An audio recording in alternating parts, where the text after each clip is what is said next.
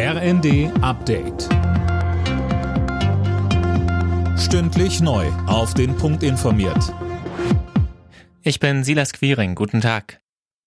Der Mord am ehemaligen Kasseler Regierungspräsidenten Walter Lübcke wird nicht neu aufgerollt. Der Bundesgerichtshof hat die Revisionen gegen das Urteil verworfen. Damit bleibt der Hauptangeklagte Stefan E. lebenslang in Haft. Für den Mitangeklagten Markus H. bleibt es bei anderthalb Jahren auf Bewährung. Der Vorsitzende Richter Jürgen Schäfer sagte, Die erhobenen Verfahrensrügen dringen nicht durch. Die sachlich-rechtliche Überprüfung des Urteils durch den Senat hat ebenfalls keinen Mangel ergeben.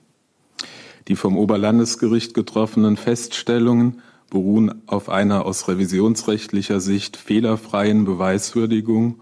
Die Rechtsfolgenentscheidungen sind ebenfalls nicht zu beanstanden.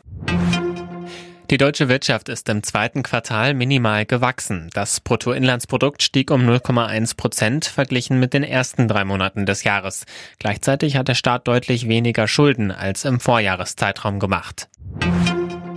Wer am Wochenende auf den deutschen Autobahnen unterwegs ist, muss Geduld mitbringen. Der ADAC warnt bundesweit vor Staus. Linda Bachmann, was ist denn da los auf den Straßen? In Sachsen und Thüringen enden die Sommerferien. Es dürften sich also viele auf den Heimweg aus dem Urlaub machen. Weil auch das Wetter gut werden soll, rechnet der Automobilclub außerdem damit, dass viele Menschen Tagesausflüge unternehmen. Übrigens in Hessen, Rheinland-Pfalz und im Saarland gehen die Sommerferien dann eine Woche später zu Ende. Heißt, richtig entspannt wird die Lage auf den Autobahnen also auch nach diesem Wochenende noch nicht. Nach rund fünfmonatiger Reise hat ein 17-Jähriger seinen Soloflug um die Welt beendet und dadurch den Weltrekord als jüngster Pilot aufgestellt, dem das jemals gelungen ist.